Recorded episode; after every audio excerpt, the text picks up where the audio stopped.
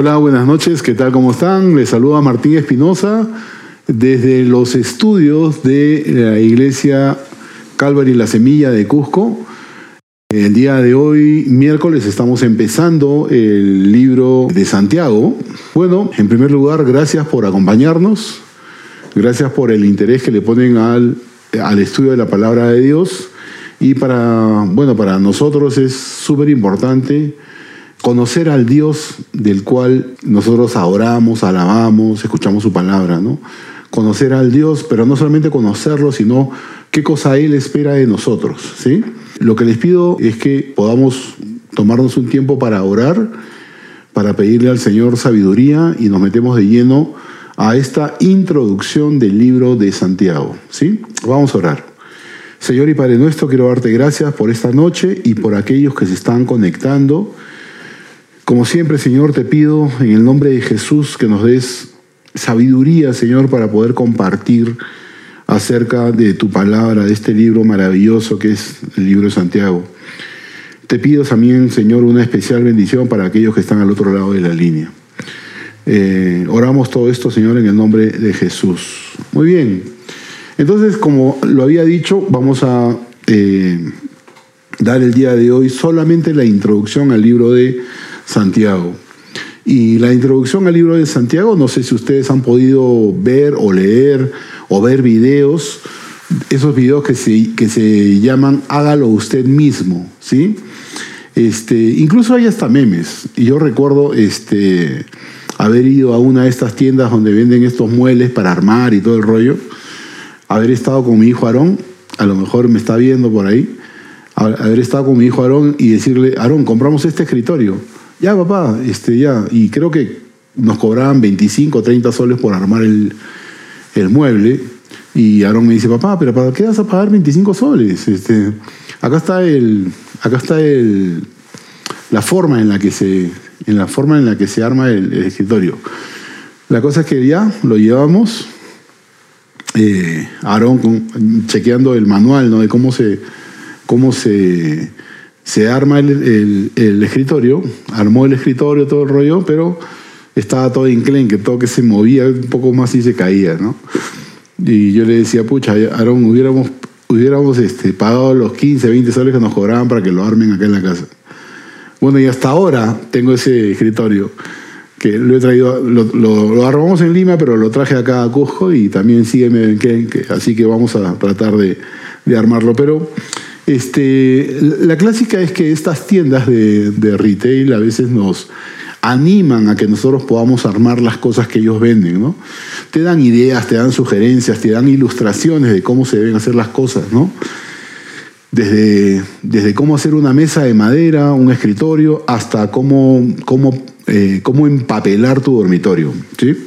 Bueno, la, ¿y por qué hablo de esto? No? Porque la epístola de Santiago es es el libro del cómo hacerlo, cómo vivir la vida cristiana, ¿no? No solamente llevar un cliché de que yo soy cristiano, sino cómo vives tu vida cristiana, ¿no? Y la epístola de Santiago es uno de los libros más prácticos del Nuevo Testamento, porque no solamente ofrece instrucción, sino que ofrece exhortación a los cristianos que están o que no están con problemas, como ocurre con todos nosotros. ¿no? Bueno, Santiago nos habla de de diversos temas, ¿no? Pero algunos de los temas que Santiago habla son las pruebas mismas, ¿no? ¿Por qué, ¿Por qué tenemos pruebas? Hoy puedo decir que conozco por lo menos unos 15, 20, 20 personas que las conozco que están pasando por unas diferentes pruebas, desde las más sencillas, digamos, hasta las más difíciles. Y el libro de Santiago nos habla de eso, ¿no? De las pruebas mismas que estas pruebas no son, no son necesariamente malas, como a veces las vemos, ¿no? Este, ¿Por qué Dios me ha metido en esta situación, ¿no? Este, y, otra de las cosas por las cuales nos habla Santiago también es por, porque a veces nosotros no ponemos nuestra confianza en el mismo Señor, ¿no? Y, y a veces, eh, cuando estamos en plena prueba, pasando esta prueba difícil que nos afecta, que nos choca, que, que altera nuestros sentimientos y, nos hace dudar incluso de nuestra relación con Dios. A veces tratamos ya, estamos ya hastiados y queremos hasta patear el tablero, ¿no? Y ya, ¿sabes qué? Como decimos criollamente, tirarnos al muerto, porque ya no, ya no resistimos la situación, ¿no? Otro de los temas de los cual habla Santiago, y con esto quiero animarte a que tú te puedas meter a leer la palabra del Señor en esta oportunidad este, con Santiago, es, eh, Santiago, por ejemplo, habla del prejuicio, ¿no? del, prejuicio. A veces nos, formamos, nos formamos juicios este, por aquella persona que se viste diferente o, que a veces pensamos de por qué usa esa, esa pañoleta en la cabeza o por qué se ha puesto ese tatuaje, por qué usa esos aretes, ¿no? Mira cómo se ha cortado el cabello. Y a veces nos, hacemos prejuicios, ¿no? Y yo quiero incluirme, porque a veces yo mismo, a veces pienso ahí y me formo prejuicios, ¿no? y, Santiago toca estos temas, y Santiago también toca los temas, por ejemplo, de, del hablar impropio, ¿no? Eh, y yo, y estoy hablando, estoy hablando de, de, mí mismo, ¿no? O sea, este, me cuido en mi hablar cuando estoy en la iglesia, ¿no? Cuando estoy en la iglesia me cuido en mi hablar, o sea, trato en lo posible de no, de no soltar una, una, una mala palabra, etcétera, ¿no? Pero este, está bien, está bien que me cuide solamente en la iglesia, está bien que, y en la calle soy otro, está bien eso. Hace poco, hace poco estaba, este, estaba lloviendo, estábamos, estábamos acá en Cusco, yo estaba en mi moto y me, da rojo, pero adelante mío había un carrito y yo podía observar al, conductor que estaba, eh, estaba leyendo su, mientras, mientras cambiaba el semáforo de rojo a verde, estaba leyendo su, su celular y obviamente no se dio cuenta y el carro comenzó a retroceder, a retroceder, a retroceder hasta que me chocó la moto, En ese retroceso me chocó la moto. Entonces yo me adelanto, me adelanto y, este, le digo, oye compadre, ten cuidado, deja de estar viendo tu, celular, ¿no? Y en vez de pedirme disculpas por lo que había pasado, me levanta el dedo médico. O sea, y de verdad que en ese momento eh, quise decirles sapos y culebras, pero me, guardé. Dije, Señor, tranquilo, eh, llevemos la paz. Pero este, y Santiago aborda estos temas, ¿no? Del prejuicio, del hablar impropio del hecho de juzgar a otros, ¿no? Y, lo habla de forma práctica. O sea, ah, eh, el libro de Santiago tiene doctrina, tiene doctrina, pero, pero, pero yo diría que el 98% de las cosas de las cuales aborda Santiago directamente, sin darle tanta vuelta al, al concepto, son estas cosas, la vida práctica, ¿no? Lo que te sucede en el momento práctico, en tu vida común, en tu rol como padre, como hijo, como como hermano, como miembro de una iglesia, cómo reaccionas, cómo piensas, qué situación, eh, eh, en la situación eh, en la que tú podrías estar pasando, ¿no? Otra de las cosas que aborda Santiago, por ejemplo, es, es el, el error que muchas veces cometemos nosotros de dejar a Dios fuera de nuestros planes. Oye, ¿y qué piensas? Ya se viene el 2022, el, el 2022, ¿qué, ¿qué, planes tienes? ¿no? Uy, mira, quiero hacer esto, quiero hacer el otro, pero a Dios lo tenemos a un lado, ¿no? Lo tenemos a un lado, o sea, no lo metemos en nuestros planes. Santiago aborda este tipo de cosas, ¿no? Eh, incluso habla acerca de la amargura, de la amargura. Eh, y Santiago, como autor del libro de cómo hacerlo o cómo vivir tu vida cristiana, explica en pocas palabras las responsabilidades del cristiano. Mientras eh, Santiago, eh, y lo vamos a ver, este, mientras Santiago lo que hace es suministrar diferentes ilustraciones de situaciones en las que tú puedes vivir en tu vida cotidiana, ¿no? Este, por eso digo que la epístola de Santiago es una epístola más práctica que doctrinal. Ya lo, ya lo he dicho, Santiago, el 98% de las cosas que se hablan en el libro de Santiago son, son este, prácticas, ¿no? Sin embargo, tiene cosas o declaraciones teológicas. Por ejemplo, una de las cosas teológicas de las que habla Santiago es que eh, eh, Dios es el Padre de las luces dice así, ¿no? En el cual no hay mudanza ni sombra de variación. Lo podemos encontrar en el capítulo 1, versículo 17, ¿no? Él, eh, Santiago está hablando claramente que nuestro Dios es un Dios creador, pero a la vez es un Dios inmutable, ¿no? Otra de las cuestiones o declaraciones teológicas de la cual habla Santiago es que Jesús es el glorioso Señor. Es el glorioso Señor en el versículo 2, perdón, versículo 1 del capítulo 2. Y está hablando claramente de la deidad de Jesús. Santiago también afirma de que Jesús va a venir otra vez. ¿En qué parte de su libro lo habla? En el capítulo 5, versículos 7 y 8. Y cuando Él, eh, cuando él eh, retorne otra vez, va a juzgar a toda la humanidad. En el mismo capítulo 5, versículo 9, Él está hablando de esta, de esta verdad. Pero el tema eh, teológico más importante de Santiago, de este libro de Santiago, es la confrontación que a veces muchos encontramos en el tema de la fe y de las obras. ¿no? Muchos eh, afirman de que Santiago habla de la, fe verdadera, ¿no? frente a la fe, a la fe falsa. ¿no? Santiago eh, no, cuestiona si el auditorio que va a recibir la carta son, son creyentes genuinos, porque generalmente él se expresa como hermanos a quienes van a recibir la palabra, a quienes van a recibir su carta, ¿no? Se refiere claramente a las personas que están ejercitando su fe, ¿no? Santiago, eh, y otra de las cosas que, también dice Santiago en su carta, es que eh, Santiago dice que, eh, la fe tiene que ver con las obras. A la fe sin obras, Santiago la llama la fe muerta indicando que era una fe que alguna vez estuvo, estuvo viva, ¿no? Y eso lo vamos a ver en el capítulo 2, versículo 17 y versículo 26. Y dice Santiago que eh, el resultado natural de la fe, el resultado natural de la fe son las obras. Cuando una persona cree verdaderamente en en algo, actuará en conformidad con esa creencia.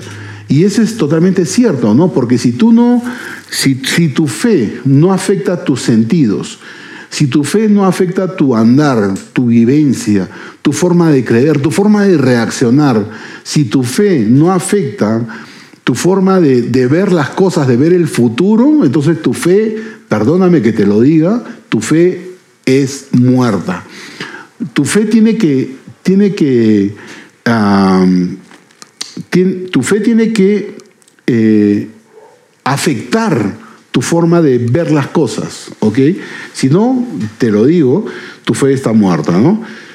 Entonces, eh, Santiago con esta carta, lo, creo yo que el objetivo de Santiago cuando él escribe esta carta es para despertar a todos los cristianos, ¿no?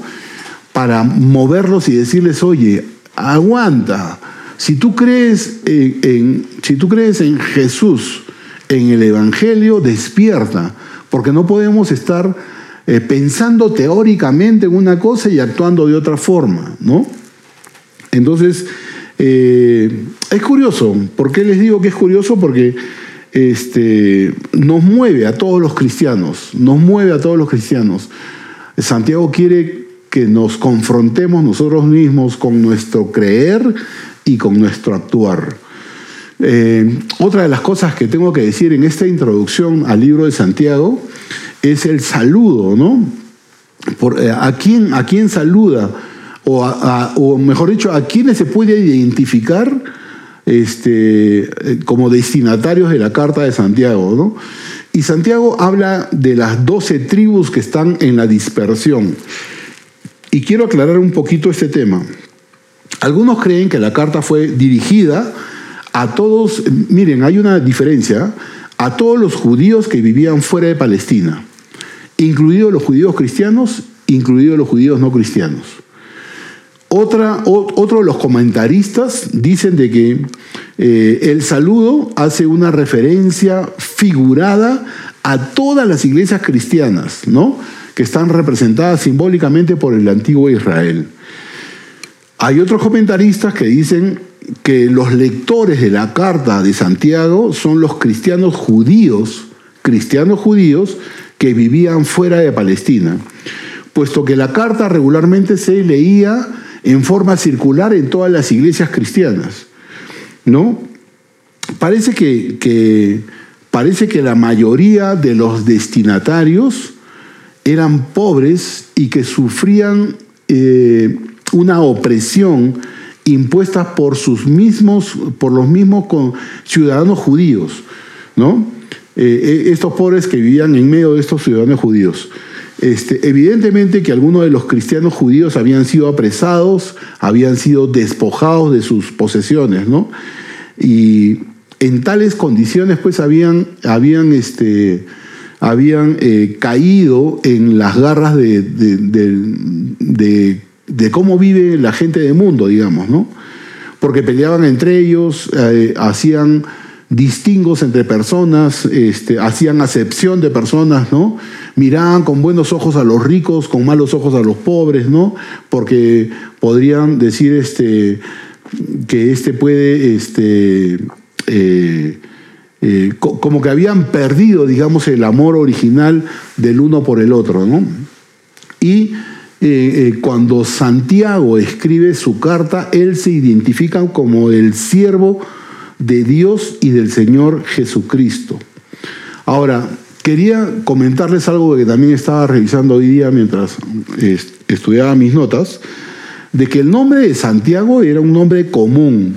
¿no? Escuchaba a un, a un predicador, decía que cuando tú en Israel llamabas este, Santiago, dice que medio, Israel volteaba para ver si lo estaban llamando a él, ¿no? Este, porque era un nombre común en el, Antiguo, en el Nuevo Testamento. ¿no?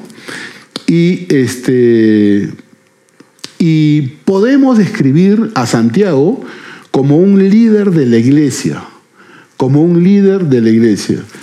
Eh, y si estamos hablando de Santiago, para identificar a la persona que escribió esta carta, podemos decir que en el Nuevo Testamento se nombran cuatro Jacobos. La mayoría de comentaristas hablan de tres. Yo hoy día voy a hablar de, hasta de cuatro Jacobos. Jacobo, en primer lugar, el hijo de Zebedeo y hermano de Juan. Esto, si ustedes quieren revisar, por ejemplo, pueden revisar Mateo capítulo 4, versículo 2, donde se habla del discípulo y el apóstol de Jesucristo. ¿no? Ese es el primero de los Jacobos. El segundo de los Jacobos es el hijo de Alfeo. El hijo de Alfeo. Este, hay, un, hay un chico de acá de la iglesia, no voy a decir su nombre, pero su nombre empieza con E, que le dicen, oye, tu papá se llama, este, tu papá se llama Alfeo. ¿Por qué? Porque es el hijo de Alfeo, o sea, del feo, del feo de la iglesia. Esa es una broma. Mateo 10. Si tú quieres leer Mateo 10, versículo 3, puedes este, encontrar el nombre de Jacobo, que también era apóstol. El tercer Jacobo que encontramos en el Nuevo Testamento es el padre de un apóstol llamado Judas. ¿Dónde lo podemos encontrar? En Lucas capítulo 6, versículo 16. Y el cuarto, y el cuarto Jacobo que la mayoría de los, de los comentaristas coinciden que es el autor de la carta de Santiago, es el medio hermano de Jesús, tradicionalmente llamado como el justo. Si tú quieres eh, corroborar lo que estoy comentando, puedes ir a Mateo capítulo 13, versículo 55, si mal no recuerdo. Este último Jacobo del cual estamos hablando era líder de la iglesia de Jerusalén. ¿Cómo lo podemos corroborar? Está en Hechos capítulo 15, versículo 3, o en Gálatas capítulo 2, versículo 9, ¿no? Y es, es eh, como les decía, ¿no? la mayoría de comentaristas hablan de que este, este Santiago este, o este Jacobo era el, el que el autor de esta epístola, ¿no? Eh, y, es, es eh, ah, por lo menos me llama, me llama la atención y le llama la atención a muchos de los que hacen comentarios acerca de esta epístola, de que es curioso que este Jacobo no mencione ningún parentesco de, que, tenía un parentesco con Jesús, ¿no? Más bien, eh, más bien se refiere a Jesús como, como que Él es el siervo del Señor Jesucristo, ¿no? A ver, ¿qué otra cosa podemos decir de esta epístola de Santiago, no? Eh, aunque no hay mucha evidencia, eh, se habla de que es uno de los libros más antiguos del Nuevo Testamento, puesto que la carta no, no, no, no, no contiene referencias específicas del tiempo y de los acontecimientos durante el momento en que fue escrita esta carta. ¿no? Eh, muchos de los comentaristas hablan y dan un, rango bien largo, ¿no? Hablan de que podría haber sido escrita en el año 44 al 62 después de Cristo, ¿no? Eh, ¿Por qué 44? Porque es, es, el tiempo donde Santiago era, era líder de la iglesia de Jerusalén, ¿no? Y, y él, él toma el... Es curioso, porque Santiago toma el puesto, digamos, dejado por Pablo, ¿no? En la iglesia de Jerusalén. Y la segunda fecha, es decir, año 62 después de Cristo, es la fecha que da este historiador cristiano Josefo, este, este historiador judío del primer siglo, este, habla acerca del martirio de Jacobo, ¿no? Entonces, este, para, para este Josefo, el año 46 para él resulta ser una fecha muy temprana para decir que fue escrita en ese, en ese tiempo. Bueno, la cosa es que durante el ministerio de Cristo, Santiago y sus hermanos no eran creyentes. Y esto lo podemos ver en Marcos 3:21 o lo podemos ver en Juan capítulo 7, versículo del 1 al 10, ¿no? Santiago recibe una visita especial del Señor después que Él resucita. Lo podemos leer en 1 Corintios 15, 7. Lo que indudablemente es eh, a pesar de ser medio hermano y por el encuentro, esa visita especial que tienen con el Señor, lo trajo este, a, la, a, la, salvación. A, a, este Santiago, a este Jacobo, lo, lo, lo vemos en medio de los creyentes que estaban en el aposento alto, no sé si recordarán, en Hechos se describe, en el primer capítulo de Hechos, en el versículo 14, 13, 15, por ahí, se describe que hay un grupo de creyentes en el aposento alto y en medio de ellos está este Jacobo. La cosa es que cuando Pedro, la cosa es que cuando Pedro deja el liderazgo de la iglesia de Jerusalén, Santiago ocupa su lugar.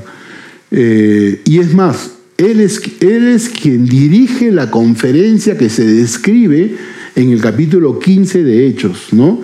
Y es el que, eh, y es el que pronuncia, como líder que es, por la posición que le ocupaba en ese momento, es el que pronuncia la decisión final. En Gálatas, capítulo 2, versículos 9 al 10, Pablo reconoce su liderazgo.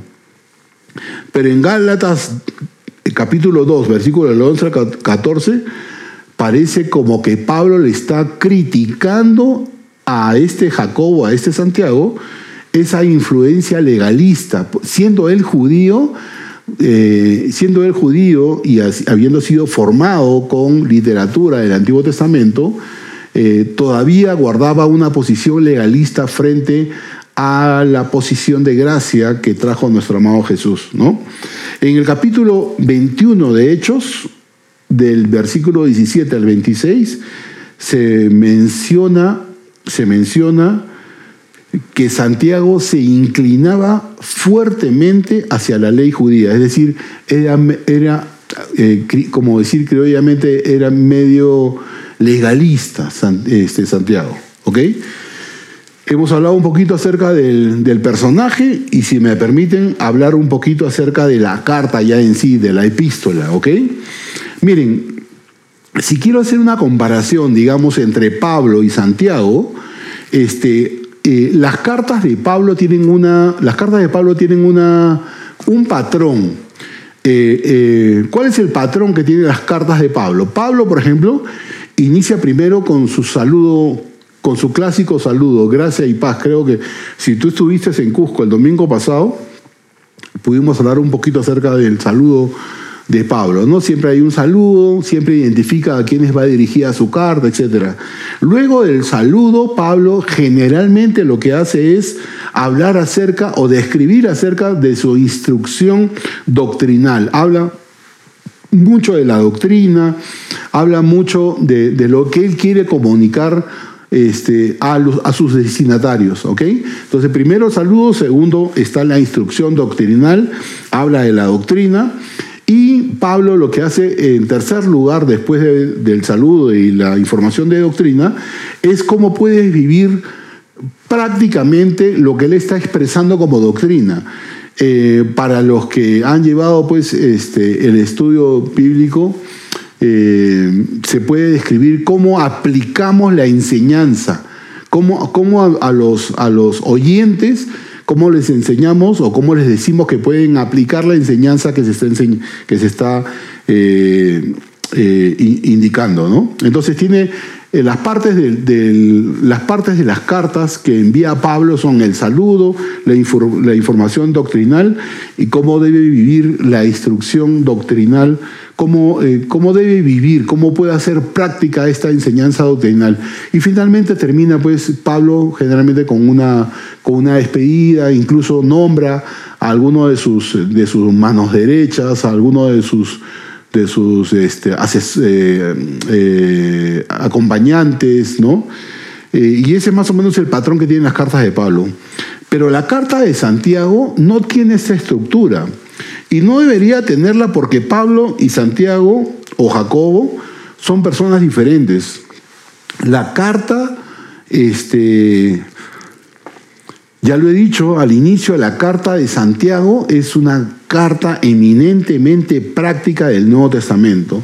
Desde el versículo 2, desde el versículo 2, Santiago va directo al tema y habla acerca del tema práctico, ¿no? Si ustedes abren el capítulo 2, eh, perdón, el capítulo 1, versículo 2, este, van a leer conmigo, dice, ten gozo si te encuentras en diversas pruebas, de frente, versículo 2, o sea, eh, Santiago no le da muchos saludos, no le da tanto la información doctrinal, sino de frente va al tema, de frente va a hablar acerca de, cómo se puede eh, llevar a cabo en forma práctica la enseñanza que él, que él va eh, a dar, ¿no? Entonces es una carta que nos presenta la fe en su forma más práctica. No, no solo decir que yo soy cristiano, sino vivir una vida que demuestre el carácter de Cristo. No ser cristiano solamente de palabra, sino ser cristiano de obra. Recuerden esa frase, no solo, no solo, no ser solo oidores, sino ser hacedores de la palabra, ¿ok? Y esto es lo que enfatiza la carta de Santiago, ser hacedores de la palabra de Dios.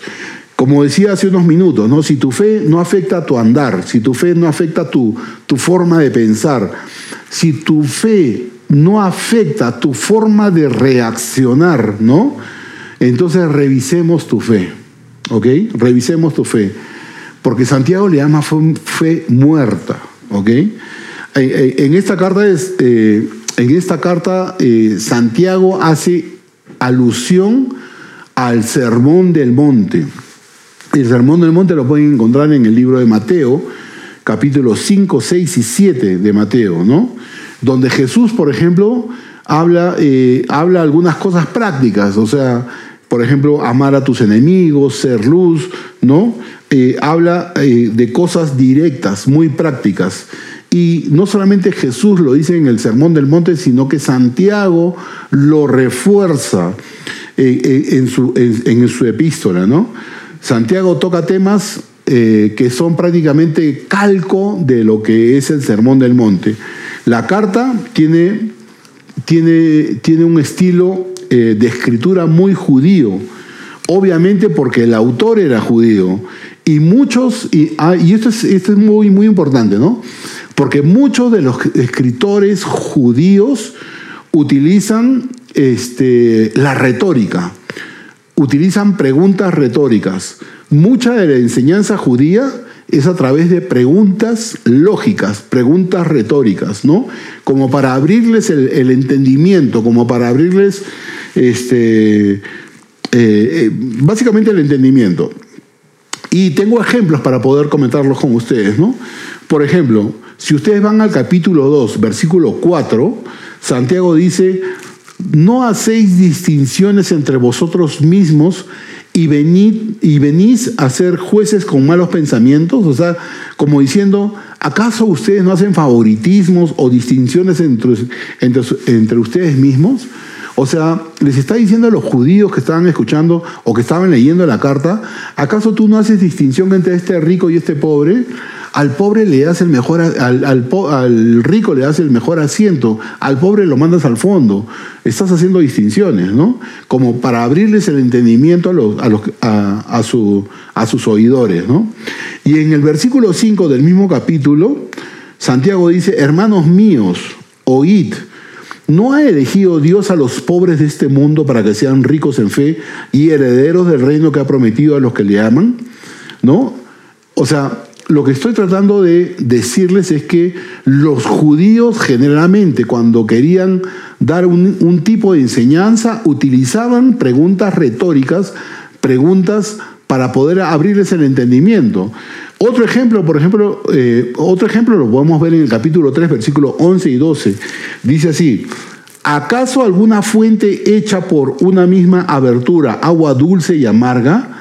Hermanos míos, ¿Puede acaso la higuera producir aceitunas o la vid higos?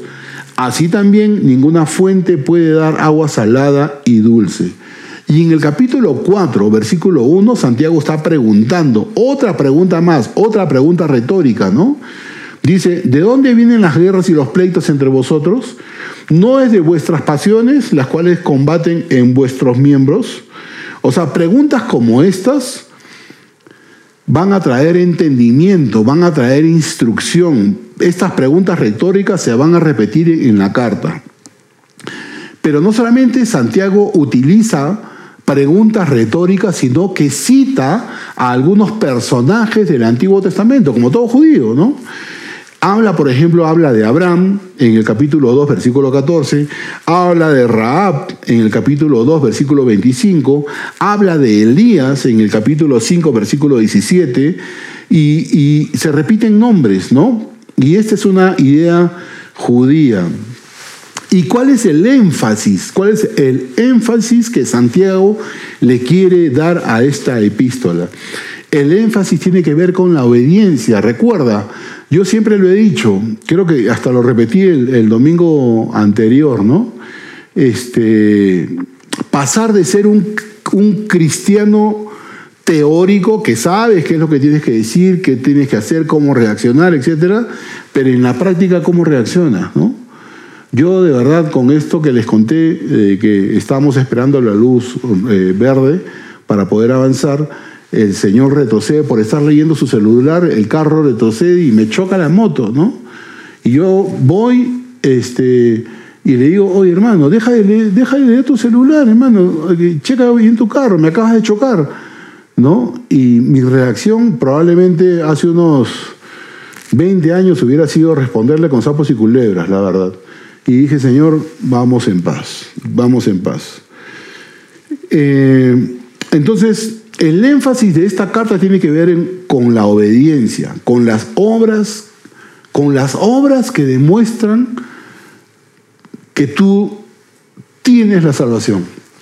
Imagínense yo, si yo me ponía boca a boca, estábamos en pleno cruce eh, de una eh, de la Avenida de la Cultura con este con una callecita que es súper transitada porque es de doble sentido. Imagínense que yo me ponía boca a boca teniendo yo el, el derecho del reclamo, que por ahí pase pues un miembro de la iglesia y vea a Martín hablando sapos y culeras, al chofer y todo el rollo, ¿no? Entonces, este, eh, nuestros actos tienen, nuestros actos tienen que gritar que somos salvos. Nuestros actos tienen que gritar que somos altos. Y para, y, para Santiago esto estaba súper claro. ¿Por qué les digo esto? No? Porque miren, miren este dato. Eh, yo siempre he manejado cifras con datos, con estadística, ¿no? Miren, el 50% de la carta de Santiago son imperativos, no son sugerencias. O sea, no es que Santiago te sugiere, ¿sabes qué, hermano? Tienes que, te sugiero que hagas esto. No, no, no. Santiago va, va, de frente a la yugular y te dice, eh, son, eh, esto te demando, yo te demando que hagas esto, ¿no? Eh, algo así como diciéndole, ¿sabes qué? Yo te demando que tu fe se muestre a través de tus obras. No son sugerencias las que da Santiago, son, son eh, imperativos, ¿no? Santiago te está diciendo, quiero ver realmente si eres un cristiano.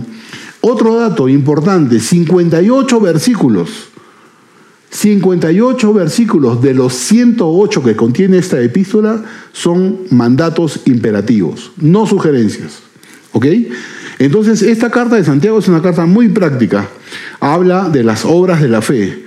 Muchos cristianos como Martín Lutero, y no recuerdo quién más, la verdad, lo estuve leyendo, eh, probablemente se los comparta el próximo miércoles, pero hay un, creo que fue este Martín, este mismo Martín Lutero que dijo de que la carta de Santiago era una carta de paja, como, como menospreciando la carta. Este, y, bueno, si fue él, eh, va a reforzar lo que voy a decir, ¿no? Ese Martín Lutero no consideraba demasiado esta carta. Como que hacían, hacían a, esta carta de Santiago la hacían de lado. Y él, y, él, ¿por qué decía esto? No? Porque él se estaba separando de la Iglesia Católica. Recuerden que la Iglesia Católica enseña que las obras son para salvación. Esto es un contraste claro con lo que la Biblia enseña, ¿no? Que la salvación no es por obras, la salvación es un regalo de Dios. La salvación es un regalo por gracia. La salvación no es lo que tú haces, sino es lo que Dios ha hecho por nosotros, ¿ok? Pero, este, pero las obras tienen un lugar, tal como lo dice Efesios en, en capítulo 2, versículo 10. Miren, eh, eh, escuchen eh, Efesios 2, capítulo, versículo 10, dice así, porque somos hechura, hechura suya, creados en Cristo Jesús para buenas obras, las cuales Dios preparó de antemano para que anduviésemos en ellas. Es decir, las obras Dios las preparó de antemano para que nosotros andáramos en ellas, para que nosotros ejecutáramos esas obras, no para salvación, porque nosotros ya somos salvos. ¿ok? Y somos salvos gracias a Jesús. Y no somos, no solo, no, no somos salvos porque hicimos algo nosotros, ¿ok? Entonces, Santiago en esta carta nos habla de vivir una vida consagrada a Jesús, mostrando nuestra fe a través de nuestras obras. Es decir, viviendo una vida eh, eh, íntegra, una vida, este, una vida con valores. Algunos... Eh, consideran que Santiago estaba contradiciendo a Pablo, porque Pablo nos, nos dice no por obras para que nadie se gloríe, ¿sí? Pero Santiago en el capítulo 2, versículo 24 dice, vosotros veis pues que el hombre es justificado, ojo, que el hombre es justificado por las obras y no solamente por la fe. Y pareciera que hay una contradicción, pero la fe sola la fe sola salva, pero la fe sola no, la fe no viene sola, sino que viene con obras como evidencia de que tú eres salvo. Espero que esto no lo entiendas como un juego de palabras, pero es así. ¿Qué es lo que te salva a ti? Tu fe, tu fe en Jesús. Eso es lo que te salva, ¿ok? Pero las obras que tú ejecutas siendo salvo es una evidencia de que tú realmente eres salvo. Y estamos prácticamente terminando. Este, eh, otra de las semejanzas, así como dije de que este, este libro de Santiago es, es eh, Santiago ha extraído, digamos, ha extraído del Sermón del Monte algunas, algunas este, frases, digamos, que dijo Jesús en Mateo 5, 6 y 7. Eh, esta carta también es parecida al libro de Proverbios. Porque cuando tú lees proverbios, tú puedes leer una idea tras otra, ¿no? Como si las ideas o los versículos fuesen independientes uno de otro. Acá el libro de Santiago también pareciera que es exactamente lo mismo, ¿no? Santiago va soltando idea tras ideas, pero eh, al fondo de estas ideas tiene un tema central, que es el que ya les he comentado, ¿no? que la fe viene con obras. La fe viene con evidencias de que tú realmente eres salvo.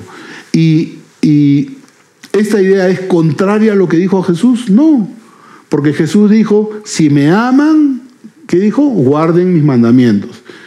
Una evidencia, guardar, su, guardar sus mandamientos es una evidencia de que tú lo estás obedeciendo. Eh, me queda poquito ya. Santiago, eh, a, quien dirige la carta, la dirige a los cristianos judíos. Lo, vamos a ver el próximo miércoles en el capítulo 1, versículo 1 y 2, ¿no? ¿A quiénes, a qué, a qué, judíos? A, los, a aquellos cristianos judíos que están en la dispersión, ¿no? Y ya creo que lo he comentado que la dispersión consistía en judíos que habían salido de Palestina, pero que seguían en contacto con su tierra natal, ¿no? Eh, si tú vas al libro de Hechos, en el capítulo 2, eh, en Jerusalén había multitud de judíos devotos procedentes de otras naciones del mundo. Estas comunidades judías eran el resultado ¿Por, qué habían comunidades judías fuera de Jerusalén? Porque era el resultado de diversas persecuciones, era el resultado de, diversas deportaciones que sufrían los ciudadanos de Israel. Otras, otras, este, eh, eh, otras comunidades judías se habían formado voluntariamente porque realizaban negocios entre ellos. Por supuesto que en Hechos capítulo 11, versículo 19, nos informa que muchos cristianos judíos fueron esparcidos debido a la persecución que había de los cristianos en Jerusalén. Estos mantenían comunidades apartadas o separadas, pero continuaban su estilo de vida en estas tierras foráneas. Fue, fue a los cristianos judíos esparcidos por todo el imperio romano que Santiago les escribe, ¿no? Santiago les dirige su carta. La escribió alrededor, como ya hemos dicho, en un rango de tiempo, pero aproximadamente por el año 50 después de Cristo. El énfasis judío en Santiago se ve de varias maneras, ¿no? Está dirigido a la congregación, lo vamos a leer cuando lleguemos al capítulo 2, capítulo 2, versículo 2, está dirigido a las congregaciones, habla acerca de Cristo hasta en dos oportunidades, todas las ilustraciones que usa, todas las ilustraciones que usa Santiago para dar ejemplo de lo que está diciendo las podemos encontrar en el Antiguo Testamento. Hay una fuerte correspondencia, ya hemos dicho, como que Santiago ha hecho un copy-page de lo que habla el Sermón del Monte, y hay mucha similitud entre lo que escribe Santiago y lo que escribe Pedro en su primera, en su primera carta. ¿Por qué hay mucha similitud? Porque ambas cartas fueron dirigidas a judíos, ¿ok? A judíos que estaban en la dispersión. Ah, ¿Qué más puedo decir? Bueno, el tema, eh, el tema básico eh, es la persecución externa de la congregación y los problemas internos que pueden haber dentro de la iglesia. Eh, bueno, termino con esto. Santiago y Pablo. Hay muchos, muchos que quieren confrontar a ambos, ¿no? Pablo decía esto, Santiago decía, hay una fuerte contradicción entre lo que dice la palabra de Dios. No hay conflicto. No hay conflicto porque ambos dicen de que la justificación es por fe. Es más, Santiago no podría contradecir a Pablo con lo que dice, lo que dice Pablo en Gálatas, porque cuando él escribe la carta o le escribe la epístola, la carta de Gálatas ni siquiera se había escrito. Eh, Pablo explica que los pecadores son justificados por la fe, y eso lo podemos leer en Romanos capítulo 3, capítulo 4. Y Santiago lo que hace es explicar que la fe es muestra a menos que tu fe se demuestre por las obras que haces. ¿Ok? Vuelvo a reiterar, no somos salvos por obras, por lo que tú puedas hacer, por lo que tú puedas este, eh, hacer, cosas, cosas por hacer, ¿no? La fe nos salva la fe nos salva y esa fe se evidencia en obras. Espero que lo que te acabo de comentar sea un aliciente para que nos puedas acompañar todos los miércoles hasta el mes de diciembre, espero, Dios mediante, este, para aprender mucho más de este libro de Santiago. Que Dios te bendiga.